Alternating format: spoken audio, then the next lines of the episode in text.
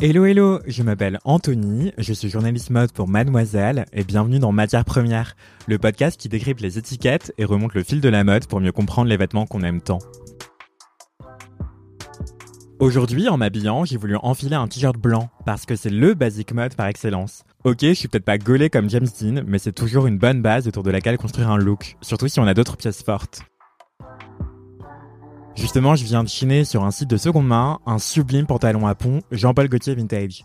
Et je veux que ce soit la pièce vedette de ma tenue du jour. La matière de ce pantalon ressemble à du jean, mais en un peu plus rustique. Car ce n'est pas la toile de Nîmes classique 100% coton, mais un mélange de 50% lin et 50% coton. Pas de panique, c'est la fin des maths. Résultat, c'est beaucoup moins chaud qu'un jean classique. Mais ce pantalon peut vite avoir l'air froissé à cause du lin, justement. Et comme c'est un Jean-Paul Gaultier Vintage, qui date sûrement des années 90, il n'y a clairement pas précisé sur l'étiquette s'il s'agit de coton bio ou non, car c'est des questions qu'on se posait pas vraiment à l'époque en fait. D'ailleurs, le coton, c'est sûrement la matière naturelle la plus répandue dans la mode, et même partout autour de nous en fait. Les serviettes de bain, les draps dans lesquels on dort, les cotons qui nous démaquillent, ou même les coussins et rideaux du salon, c'est souvent du coton. Forcément, cette omniprésence implique une culture hyper intensive. Et ce n'est pas un hasard si l'esclavage a tant servi pour la culture du coton. Et même aujourd'hui, le travail forcé imposé aux Ouïghours tourne sans doute autour de cette matière. En plus des forces humaines nécessaires, c'est aussi une culture extrêmement gourmande en eau et en pesticides. Le coton, ça prend pas tant de place que ça, c'est environ 2,5% de la surface agricole mondiale, mais ça nécessite 25% des pesticides utilisés dans le monde. Il n'y a pas besoin d'être très fort en maths pour comprendre que ce ratio est effarant. Clairement, la mode file depuis trop longtemps un mauvais coton. C'est pourquoi j'ai fait appel à une experte sur le terrain de la mode éthique depuis plus d'une vingtaine d'années, Nathalie Lebas-Vautier. Elle a d'abord bossé au développement produit chez Reebok, puis chez Aigle, où elle s'occupait aussi du sourcing.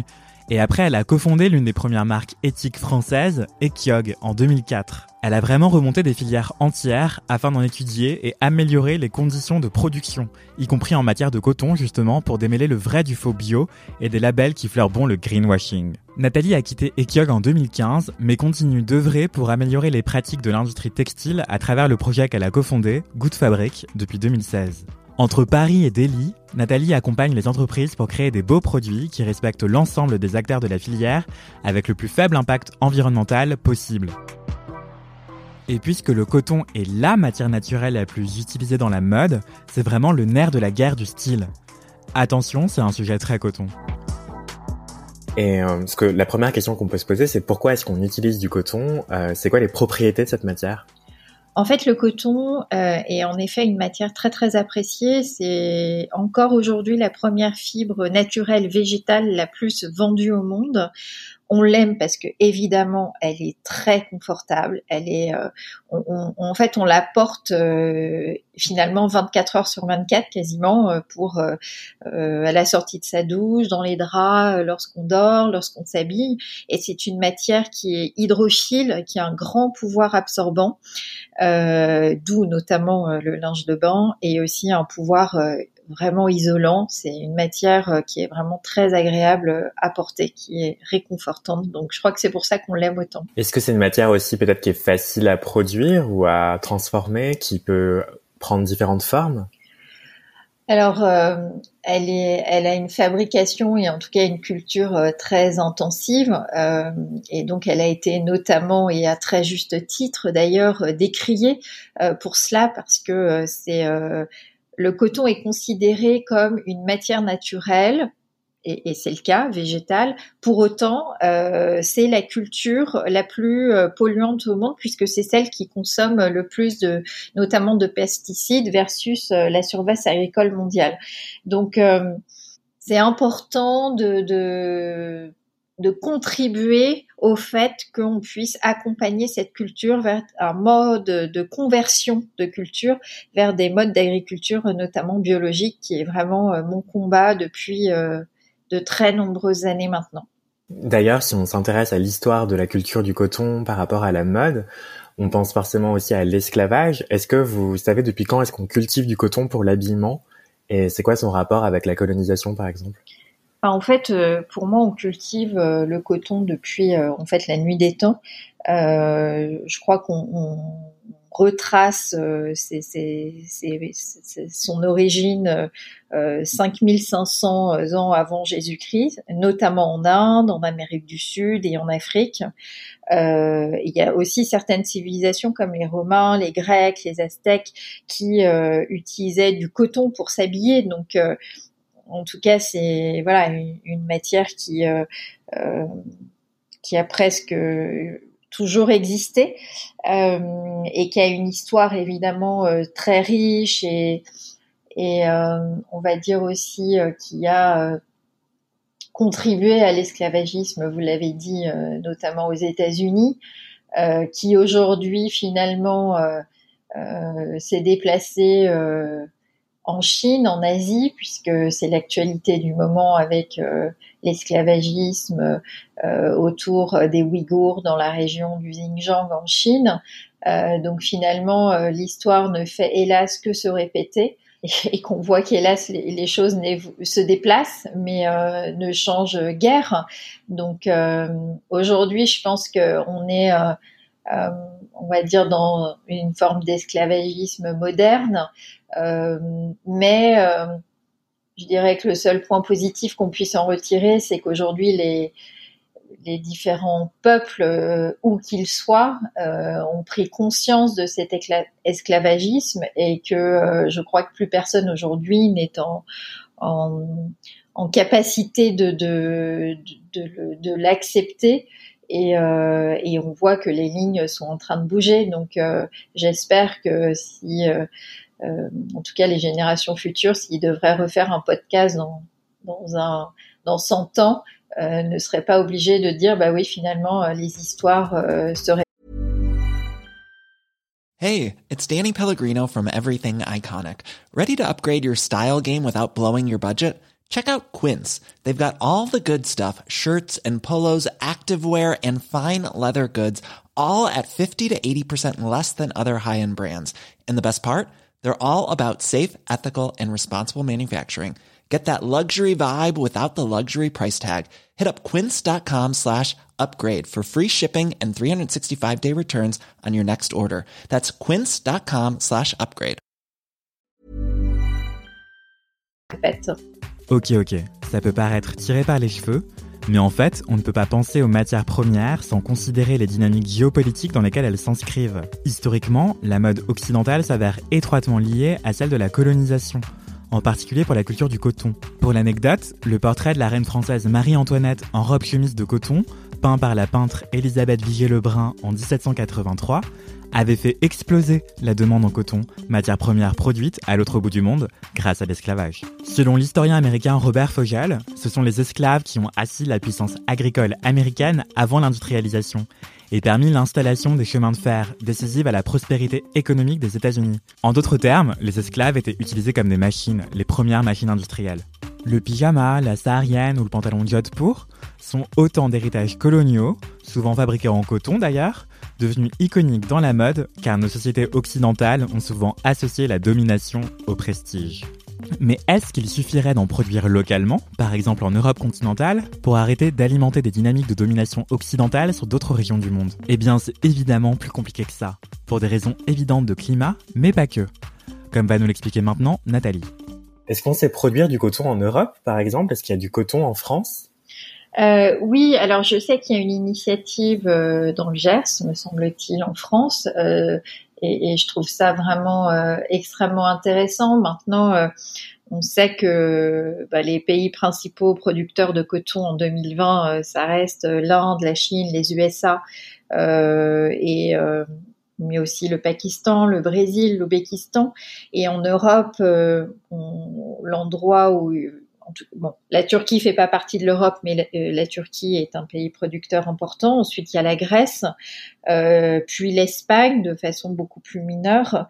Euh, mais évidemment, je, pense qu'en France, le, la contrainte essentielle est, est, le climat, parce que le coton a besoin de climat plutôt aride et euh, très chaud. La France, euh, à mon sens, ne deviendra jamais un pays producteur de coton euh, avec des quantités suffisantes, contrairement au lin, où la France est, est, leader sur cette matière et on va dire écologiquement intrinsèquement écologique.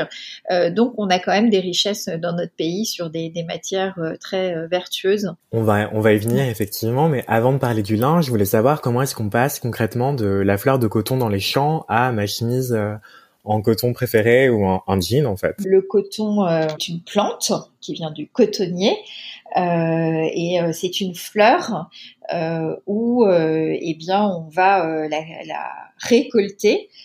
Soit de façon mécanique ou soit de façon manuelle.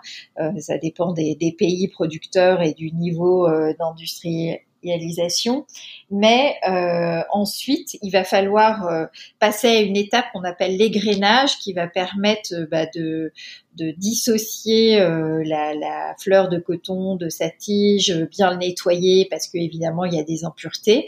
ce qui est très intéressant aussi dans la fleur de coton, c'est que vous avez une coque et à l'intérieur il y a de l'huile et cette huile est aussi utilisée pour l'huile alimentaire par exemple ou les cosmétiques.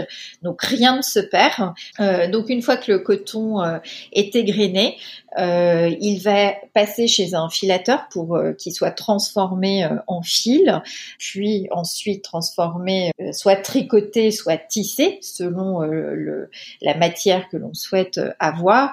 Ensuite, il sera teint et ensuite il sera confectionné. la qualité de la fibre et la longueur de la fibre va être un élément déterminant dans, sa qualité aussi.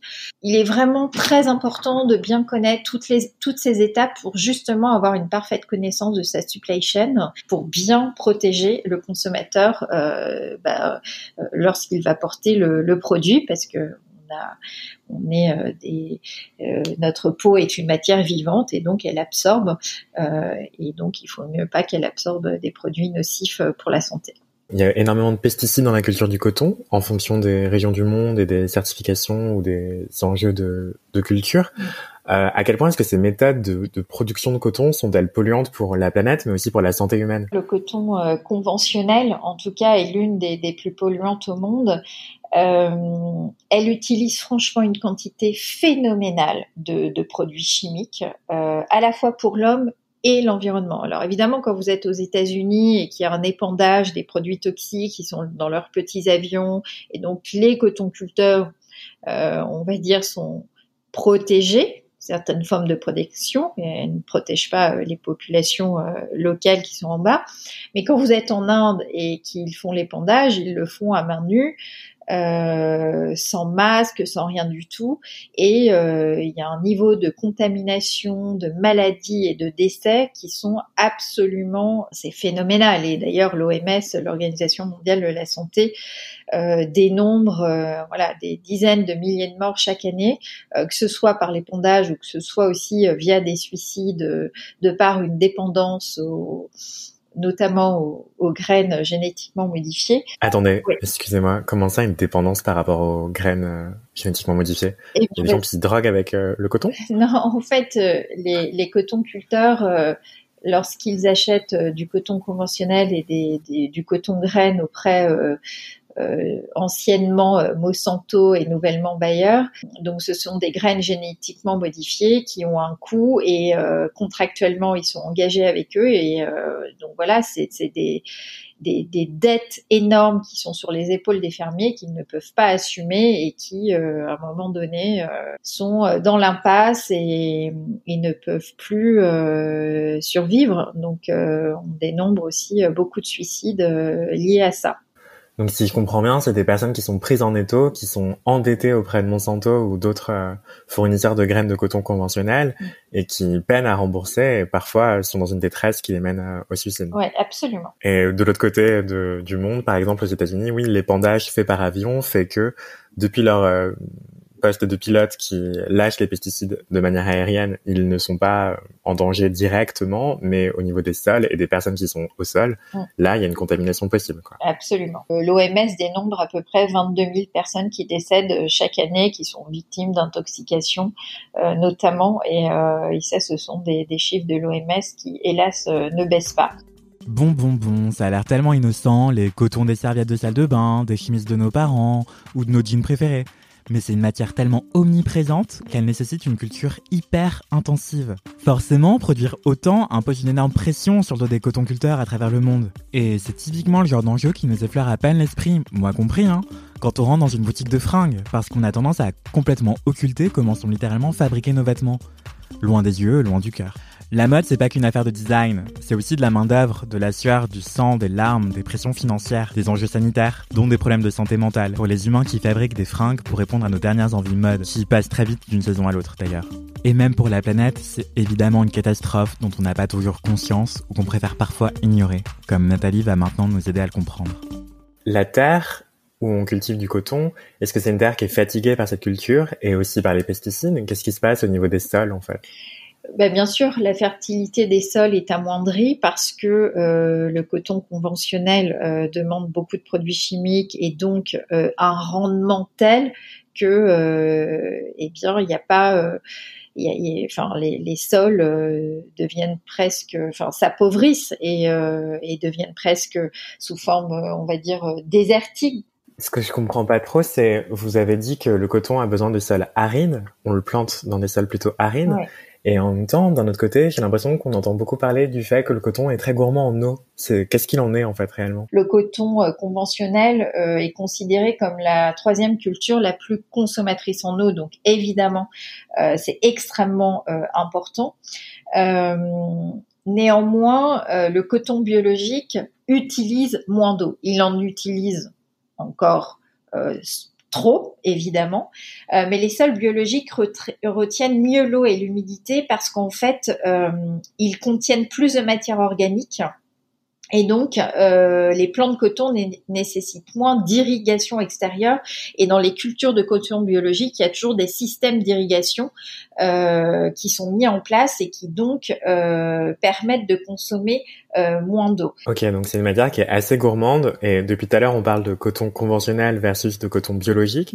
Euh, est-ce que justement, il y a d'autres types de certifications? Comment on s'y retrouve concrètement dans, en boutique ou face à une étiquette de vêtements pour comprendre d'où vient le coton ou est-ce qu'il a été euh, bien cultivé en quelque sorte? Alors, euh, en tout cas, euh, pour moi aujourd'hui, le référentiel le plus sérieux au niveau mondial aujourd'hui, c'est le standard GOTS, G-O-T-S, qui est un référentiel mondial, en tout cas pour les organismes certificateurs tels que un EcoCert ou un Control Union, qui va euh, vérifier euh, l'agriculture euh, biologique du coton et aussi l'ensemble de sa supply chain pour bah, les grainages, sa filature, ses teintures et la confection.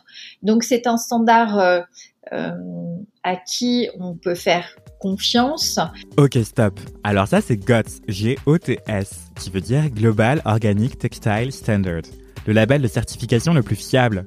Quand les marques utilisent du coton certifié GOTS, elles vont bien le préciser sur l'étiquette et la fiche produit des vêtements, car c'est vraiment un gage de qualité. Alors que se contenter d'écrire euh, coton bio, bah ça veut pas dire grand chose. Il vaut mieux, encore une fois, aller plus loin, chercher s'il y a un label pour préciser de quel bio on parle. D'ailleurs, un autre label s'avère beaucoup moins fiable que GOTS, c'est le BCI, qui signifie Better Cotton Initiative. C'est d'ailleurs bien souvent ce label peu scrupuleux qui se cache derrière la très vague appellation coton bio. Car le coton certifié BCI, c'est une culture qui autorise l'utilisation de pesticides, herbicides et insecticides dans le plus grand des calmes, sous prétexte qu'on promette de faire mieux et de changer à l'avenir. C'est l'équivalent mode des disquettes que peut nous sortir un fuckboy toxique. Le coton BCI, c'est donc beaucoup de greenwashing, comme nous l'explique maintenant Nathalie. C'est pas un label pour moi, c'est c'est pas euh, une certification, euh, mais c'est vraiment euh, une initiative purement marketing qu'on pourrait, selon moi, apparenter au greenwashing. Et, donc, je pense qu'il faut une grande vigilance lorsqu'on achète un produit soi-disant coton BCI, puisque bah, on ne sait pas vraiment quel type de coton a été euh, cultivé euh, euh, et comment il a été transformé. Ce que je vois aussi beaucoup sur l'étiquette, c'est plutôt 100% coton bio en fait, ou des choses comme ça, ou 100% coton recyclé. la certification bio, est-ce qu'elle existe vraiment? Est-ce que c'est un abus de langage? Est-ce qu'on peut tracer de bout en bout des critères de culture, d'agriculture biologique? Sur les étiquettes de composition, la DGCCRF interdit d'écrire, par exemple, 100% coton biologique. Il faut écrire 100% coton avec un petit astérix et en dessous, c'est issu de fibres biologiques. Ensuite, sur ce qu'on appelle les étiquettes de marque, évidemment, les marques ont le droit euh, de marquer 100% coton biologique. Pour autant, il faut que le consommateur soit curieux euh, et aille euh, chercher l'information auprès des marques. La traçabilité est un enjeu clé aujourd'hui pour les marques. C'est un enjeu assez nouveau puisque dans le textile, nos filières sont très hétérogènes et la plupart des marques encore ont du mal à, maîtriser leur chaîne de valeur même si on sent qu'il y a une accélération euh, pour mieux la connaître, mieux la maîtriser et, la faire progresser. C'est un travail qui euh, qui permet bah, d'accélérer à grands pas une stratégie RSE euh, pour une marque de mode. c'est des nouvelles compétences que les entreprises doivent intégrer dans leur dans leur processus de collection euh, et, les choses sont en train d'évoluer et on voit aussi que dans toutes les écoles de mode, on intègre de plus en plus de programmes autour euh, du développement durable, ce qui fait que les lignes sont en train de bouger et la jeune génération euh, est un accélérateur aussi évidemment très important. Ok, ça faisait peut-être beaucoup de sigles et d'infos d'un coup, alors je me permets de vous faire un mini récap. La DGCCRF, c'est la Direction générale de la concurrence, de la consommation et de la répression des fraudes. C'est une administration française relevant du ministère de l'économie dont le taf consiste justement à empêcher les marques de nous raconter des mythos. Comme ça, pas de fausses promesses et d'étiquettes complètement mensongères avec des certifications bidons. Autant les marques peuvent raconter beaucoup de bullshit autour de leurs produits, du storytelling en veux-tu en voilà, et embaucher des célébrités en guise d'égérie pour qu'on évite de regarder de trop près la qualité réelle du produit, autant une étiquette de vêtements n'a pas le droit de mentir. D'où l'importance de vérifier de quel coton on parle, s'il est bio ou non, et mieux s'il est certifié GOTS. Et ça, c'est ce qu'on appelle un enjeu de traçabilité, c'est-à-dire la capacité des marques à savoir où est-ce qu'elles se fournissent, alors même que leur chaîne d'approvisionnement, ce qu'on appelle supply chain en anglais, peut s'avérer complexe. Car cette longue chaîne, du coton qui pousse dans un champ à la mise en vente d'un jean fini, compte plein d'intermédiaires qui dépendent rarement de la marque. La marque, c'est juste euh, un client parmi d'autres de ces intermédiaires qui fournissent un service, comme si c'est de la toile de coton par exemple. Et ces intermédiaires ont souvent l'art de sous-traiter en douce à d'autres intermédiaires. Retracer tout ça, c'est donc un gros travail faisant partie de la RSE, c'est-à-dire la responsabilité sociétale des entreprises. Au même titre que devoir respecter les 35 heures, les congés payés ou maternité de ses employés directs, les marques doivent aussi prendre en compte les conditions de travail de leurs sous-traitants, les choisir en connaissance de cause ou les aider à se mettre au niveau éthique, social et environnemental. Je sais que je suis pénible à le répéter, mais c'est pour ça qu'il j'arrête pas de marteler qu'on peut demander aux marques la provenance de leurs matières premières et leurs conditions de production. Ça fait littéralement partie du service client en fait, c'est compris dans le prix des vêtements qu'on achète. Ça les pousse à améliorer leur traçabilité aussi. Surtout en matière de coton, vu que c'est une matière beaucoup moins neutre et inoffensive qu'il n'y paraît. Heureusement, pour des usages similaires, d'autres matières beaucoup plus locales et moins gourmandes en énergie existent, comme va maintenant nous le raconter Nathalie qui en est fan. Euh, en parallèle du coton, il y a d'autres euh, matières qui sont peut-être plus locales et peut-être plus euh, moins gourmandes en eau, en tout cas, comme le lin, dont on a parlé un peu plus tôt. Est-ce que vous pouvez me dire quelles sont les caractéristiques, les propriétés du lin par rapport au coton? Comme je vous le disais, le lin est une matière, on va dire, naturellement écologique. la France est leader sur cette culture. Hélas, aujourd'hui encore à plus de 90% transformée en Asie pour revenir euh, sous forme de produits finis ensuite en France. Euh, mais la très bonne nouvelle, c'est que très récemment, une filature euh, a ouvert ou est en train d'ouvrir dans les Hauts-de-France et on va pouvoir à nouveau transformer notre lin dans notre pays. Le lin, c'est une, une matière, une fibre voilà que je dis franchement pour moi est l'une des plus écologiques. Elle est hyper résistante, elle est euh, thermorégulatrice, isolante, naturellement respirante et elle prend très bien la couleur. Elle a eu, aussi plus de mal à se positionner par rapport au coton pour des questions de coût. Et puis ensuite, on a le chanvre, chanvre euh, qui euh, l'Europe se positionne comme leader sur, sur, cette matière. Donc on a quand même beaucoup de richesse ici aussi et c'est une fibre qui est aussi très résistante, je dirais encore plus résistante que le, champ, que le lin, pardon, euh, très peu polluante, elle est encore plus écologique euh, en tout cas que le lin. Et c'est une matière qui est aussi antibactérienne, euh, donc elle est aussi très intéressante pour ça. Elle a un coût, cette matière, et elle est beaucoup plus utilisée, on va dire, pour des, des accessoires, des, des, des choses où on a besoin d'une très grande résistance et on la voit moins euh, sur le prêt-à-porter. Et vous disiez que c'était des matières qui sont naturellement plutôt écologiques. Dans quelle mesure est-ce qu'on peut dire ça? Est-ce que c'est par rapport à leur consommation en eau ou le fait qu'elles polluent pas trop les sols, elles n'ont pas besoin de pesticides? Ça, veut dire quoi qu'elles sont naturellement bah, écologiques? En fait, vous avez tout dit. C'est des matières qui n'ont pas besoin, euh, beaucoup besoin d'eau, euh, voilà, qui n'ont pas besoin de, de, produits chimiques euh, à outrance, loin de là. Donc voilà, elles sont naturellement euh, écologiques. Ok, pouce. Je sais pas si vous portez beaucoup de fringues en lin, mais perso, je réapprends à aimer. Ça ressemble à la légèreté du coton, mais en beaucoup plus froissable, presque un peu comme du papier. Mais comme dirait mon père, le lin se froisse noblement. C'est inévitable, et ça fait partie de sa beauté, dirait-il. C'est aussi pour ça que c'est une matière naturellement fraîche aussi, très légère et aérienne, parfaite pour l'été donc. Perso, j'adore porter des chemises en lin oversize des jours de canicule, car c'est comme une mini clim à emporter, et c'est beaucoup plus chic qu'être à Walpé. Mais si vraiment vous détestez l'apparence des vêtements un peu froissés, vous pouvez aussi trouver facilement des vêtements en mélange coton et lin. Ça permet d'avoir la fraîcheur locale du lin et la du coton exotique qui l'empêche de paraître trop froissé. Quant au chanvre, c'est une matière qu'on trouve beaucoup sur les accessoires comme l'a dit Nathalie. Ça donne un aspect, ça donne un ça donne un aspect encore plus rustique que le lin. Un peu comme de la toile de jute, mais en plus fin quand même. Du coup, on l'utilise sur des sacs, des chaussures. Mais on en trouve aussi mélangé à du coton ou du lin pour des vêtements. Et c'est vrai que ça donne quelque chose d'un peu plus rigide, dont on n'a pas forcément l'habitude pour des t-shirts mais ça s'assouplit joliment avec le temps. Le chanvre, c'est génial dans des surchemises, des vestes, des shorts, des pantalons car ça apporte un joli tombé. Et si quand je vous parle de lin et de chanvre, vous avez aussitôt des images de fringues uniquement dans des couleurs terracotta, ocre et terre battue, bah c'est un préjugé de la mode éthique en train de devenir obsolète. Mais maintenant, les marques se sont vachement améliorées et sont désormais aussi bien capables de faire une belle toile de lin au noir profond qu'un jaune qui pète juste ce qu'il faut. Ok, vous ne trouverez peut-être pas de fringues fluo, mais c'est peut-être pas plus mal pour les rétines de vos voisins.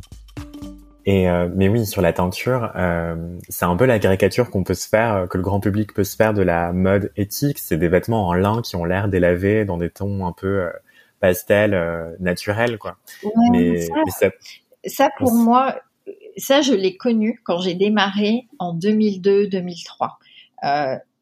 L'écologie avait très mauvaise presse. Il n'y avait pas de propositions sur le marché, à part quelques exceptions, et euh, ces exceptions n'ajoutaient pas cette touche de mode sur ces. Vous pouvez utiliser de très belles matières. Euh, si vous avez une direction artistique et que vous, vous savez finalement euh, concilier le style, une direction artistique avec de très belles matières, ça fonctionne très très bien. Il faut faire très attention. C'est pour ça qu'il faut très bien maîtriser ces sujets de traçabilité parce qu'aujourd'hui, vous avez beaucoup plus de coton biologique déclaré, vendu sur euh, le territoire mondial qui n'en est réellement cultivé. Donc, il y a des tricheurs. D'accord, donc si je résume, on peut pas se contenter de regarder sur l'étiquette 100% coton bio parce que il y a peut-être anguille sur roche. On peut chercher une certification GOTS, ça c'est fiable. Et sinon, pour le lin par exemple ou le chanvre, il n'y a pas besoin de chercher si c'est du lin bio ou du chanvre bio parce que y a pas, c'est des matières qui naturellement ne nécessitent pas trop d'usage de pesticides ou d'eau ou des choses comme ça. Mais surtout, regardez les étiquettes. Euh, si vous avez un lin euh, made in China, euh, c'est que le lin a été transformé en Chine et fabriqué en Chine. Donc le lin est en France. Essayons de, de, de faire en sorte qu'il reste en France ou tu, tu, tout du moins en Europe. Euh, ça lui donnera une valeur encore plus euh, forte, euh, en tout cas pour nous consommateurs français, ça c'est sûr. Est-ce que vous avez d'autres euh, astuces ou recommandations pour bien choisir un vêtement en coton de qualité, par exemple? Est-ce qu'on peut se soucier du grammage? Est-ce que s'il est épais, c'est bon signe? Pour le grammage, en fait, le grammage, ça vous permet en fait de de, on va dire, d'apprécier un peu l'épaisseur de la fibre et, aussi sa résistance à la déformation.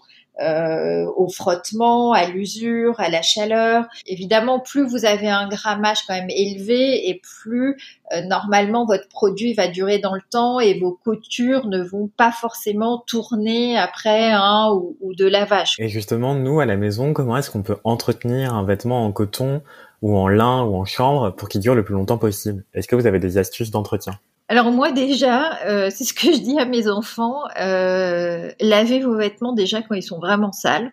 Euh, parce qu'on a trop tendance, on porte une fois, hop, on le met à la machine, mais finalement, il n'était pas vraiment sale. Je dirais euh, évidemment euh, laver les produits plutôt à basse température, évidemment utiliser des, des, lessives écologiques ou voilà ou fabriquer sa, sa petite lessive avec du savon de Marseille, du bicarbonate de soude par exemple.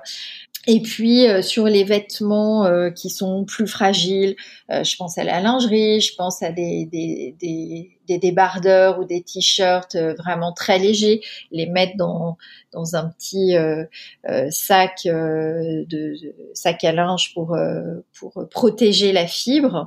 Je, je, je sais plus, j'avais lu une étude qui disait que je crois qu'il y avait à peu près 90% des de nos vêtements que l'on lave qui ne sont pas véritablement sales. Et euh, si on faisait ça, je crois qu'on économiserait un peu plus de 10% euh, de, de, la consommation d'eau euh, par Français qui est liée au nettoyage de son linge. Donc c'est important. Et en fait, dans, dans un produit textile, quand on parle d'impact sur l'environnement, 50% de cet impact, c'est l'utilisation, ce qu'on appelle l'unité fonctionnelle du produit notamment le lavage, le séchage si vous utilisez le sèche-linge, évidemment est à bannir d'un point de vue écologique. Moi, j'ai des vêtements que je porte, euh, j'ai l'autre fois je portais un truc, euh, ça fait 18 ans que je l'ai, mais franchement, il, il est pas abîmé et euh, j'ai un bon, moi j'ai un tempérament très nostalgique, mais je suis quelque part très addict de, de mes anciens vêtements que j'aime beaucoup parce qu'en fait finalement ils sont pas démodés. Il y a un lien émotionnel euh, qui est très fort. Et j'avais une dernière question, c'est euh, est-ce que le lin, le coton, le chanvre, c'est des matières qu'on sait bien recycler aujourd'hui? Alors, je dirais oui et non.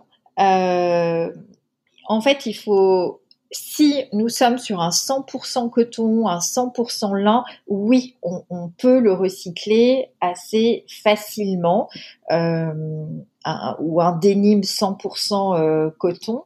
Euh, sachant qu'il va falloir ce qu'on appelle délisser, par exemple un jean, c'est-à-dire bah, savoir enlever le bouton, le zip. donc il y a tout un process, mais en tout cas, ce qui est très important pour pouvoir bien recycler ces matières-là, c'est qu'il n'y ait pas une mélange avec d'autres matières c'est, euh, je crois, l'avenir de notre industrie aussi, de pouvoir euh, recycler et notamment recycler des matières euh, biologiques, puisque aujourd'hui on recycle beaucoup plus de coton conventionnel, c'est normal, hein, c'est une vraie photographie par rapport à ce qui est produit aujourd'hui. La vraie problématique, c'est de savoir collecter tous ces vêtements euh, pour pouvoir avoir suffisamment de quantité pour rentrer dans un vrai process industriel de recyclage. Donc oui, euh, nous pouvons recycler ces matières, mais il faut des quantités euh, euh suffisamment importantes euh, sur des compositions à 100% euh, coton ou 100% lin pour avoir une qualité de recyclage plus importante. Bah merci beaucoup Nathalie. Merci merci beaucoup. Voilà, voilà, je crois qu'on a tout dit. Encore merci beaucoup à Nathalie Lebavotier de nous avoir éclairé sur la culture du coton, mais aussi du lin et du chanvre. Merci beaucoup d'avoir écouté cet épisode de Matière Première. Pensez à parler du podcast autour de vous, à nous mettre 5 étoiles et des mots doux sur Apple Podcast. Quant à moi, je vous donne rendez-vous lundi prochain au même endroit, à savoir le flux des mini-séries podcast de Mademoiselle, pour un nouvel épisode de Matière Première, dédié cette fois au caoutchouc. On n'y pense jamais, mais en fait c'est partout autour de nous, à nos pieds, dans nos baskets et nos chaussures. D'ici là, portez-vous bien et sapez-vous bien. Bisous Hey, it's Danny Pellegrino from Everything Iconic. Ready to upgrade your style game without blowing your budget? Check out Quince. They've got all the good stuff, shirts and polos, activewear and fine leather goods all at 50 to 80% less than other high-end brands. And the best part? They're all about safe, ethical, and responsible manufacturing. Get that luxury vibe without the luxury price tag. Hit up quince.com slash upgrade for free shipping and 365 day returns on your next order. That's quince.com slash upgrade.